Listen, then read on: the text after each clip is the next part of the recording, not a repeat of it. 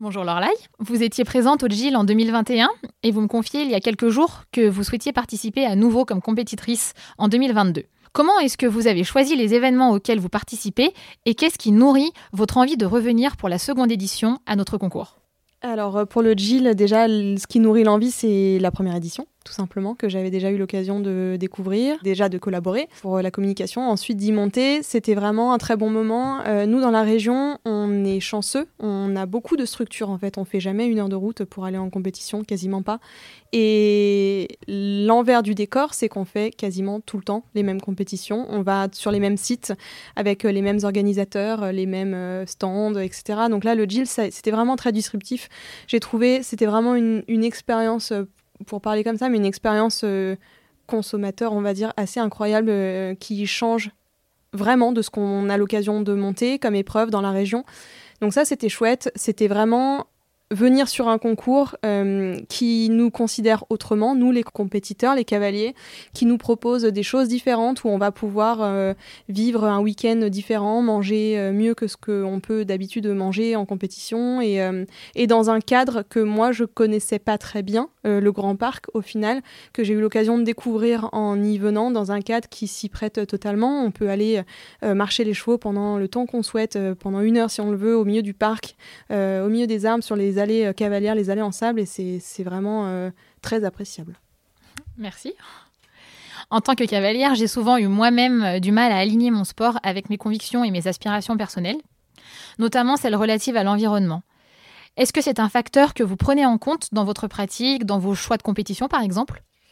Euh, de plus en plus. En tout cas, c'est un facteur que j'ai de plus en plus envie de considérer, mais pour tous les aspects de ma vie, que ce soit professionnel et donc personnel. Nous, euh, l'équitation, c'est vrai que c'est un sport qui, est tellement chronophage, qui nous prend beaucoup de temps. On monte tous les jours, on va en compétition une fois par mois, deux fois par mois, parfois plus.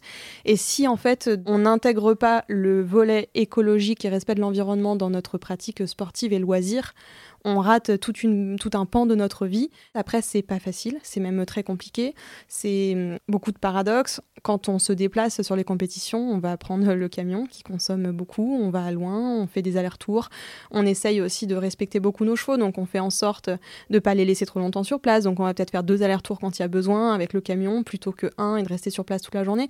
Donc c'est pas facile à, conjuguer. En tout cas, euh, oui, je pense qu'il faut de plus en plus aller vers des événements et en, tout cas faire des choix qui vont permettre d'allier nos convictions personnelles avec euh, notre vie à la fois euh, pro, à la fois sportive, etc. Et ça en fait partie. Et là, euh, je pense que c'est la première fois que je choisis un événement, ou en tout cas que j'ai l'occasion de choisir un événement sportif qui va intégrer euh, l'écologie, où on va pouvoir, euh, puisque j'ai suivi un peu la com, euh, consommer des produits, etc., qui, qui nous permettent de ne pas produire trop de déchets, de ne pas consommer des choses qui viennent de loin, etc. Donc ouais, c'est, je pense que ça va, ça va en tout cas faire partie des problématiques qu'il va falloir vraiment qu'on intègre à notre vie sportive et de notre vie de cavalier. Et si du coup on poussait le processus plus loin, quel serait votre concours idéal?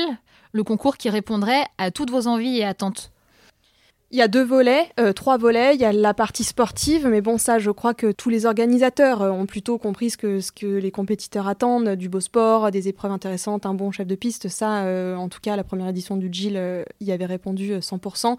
Après, il y a la partie accueil du cheval, qui va devenir plus importante aussi.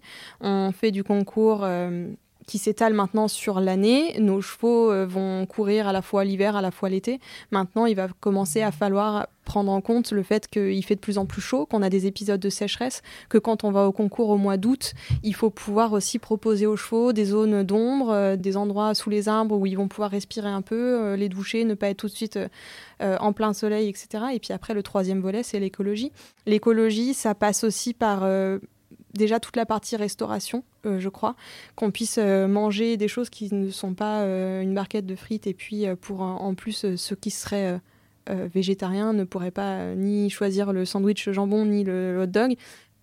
Pouvoir se dire qu'on va passer un week-end qui va vraiment être aligné avec ce qu'on est. C'est-à-dire qu'on va bien s'occuper du cheval parce qu'il sera dans des bonnes conditions. On va vivre des belles épreuves et on va pouvoir monter l'équitation qu'on a envie de monter et pour laquelle on travaille quasiment 365 jours sur 365, puisque c'est un peu comme ça que ça se construit, hein, notre vie de cavalier. Et ensuite qu'on va pouvoir aussi passer un bon moment. Si on a eu l'épreuve à 11h, rester à midi, manger avec nos amis, manger avec les propriétaires du cheval, manger avec les, notre chéri qui serait venu nous voir euh, sur le concours manger quelque chose de bon, qui soit respectueux de l'environnement, qui soit entre guillemets ce qu'on pourrait manger nous quand on est à la maison et quand on fait les courses et qu'on fait le choix d'acheter des choses de qualité ou d'acheter des choses bio ou de d'acheter local, de pouvoir en fait juste avoir la même chose mais dans, dans notre week-end de compétition. D'accord, très bien.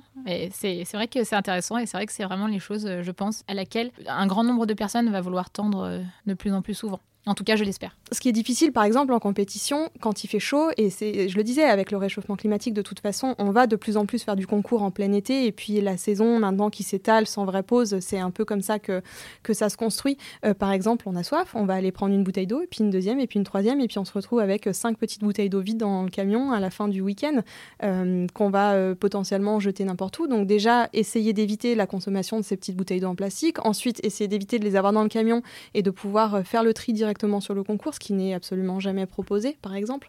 C'est des détails, mais je pense que tout mis bout à bout, on va pouvoir réussir aussi à rendre un peu pérenne euh, notre activité sportive et à l'inscrire dans, dans, la durée. Aujourd'hui, euh, tous les sports vont y être confrontés, mais le nôtre encore plus. C'est un, un, sport qui demande beaucoup de ressources. Donc il va falloir peut-être encore davantage par rapport aux autres sportifs qu'on s'y préoccupe. Merci beaucoup pour euh, cette prise de parole, surtout qui nous conforte, nous, dans euh, le projet que nous avons à cœur euh, pour euh, le Jumping des îles 2022. On a hâte de vous retrouver. J'ai hâte de revenir.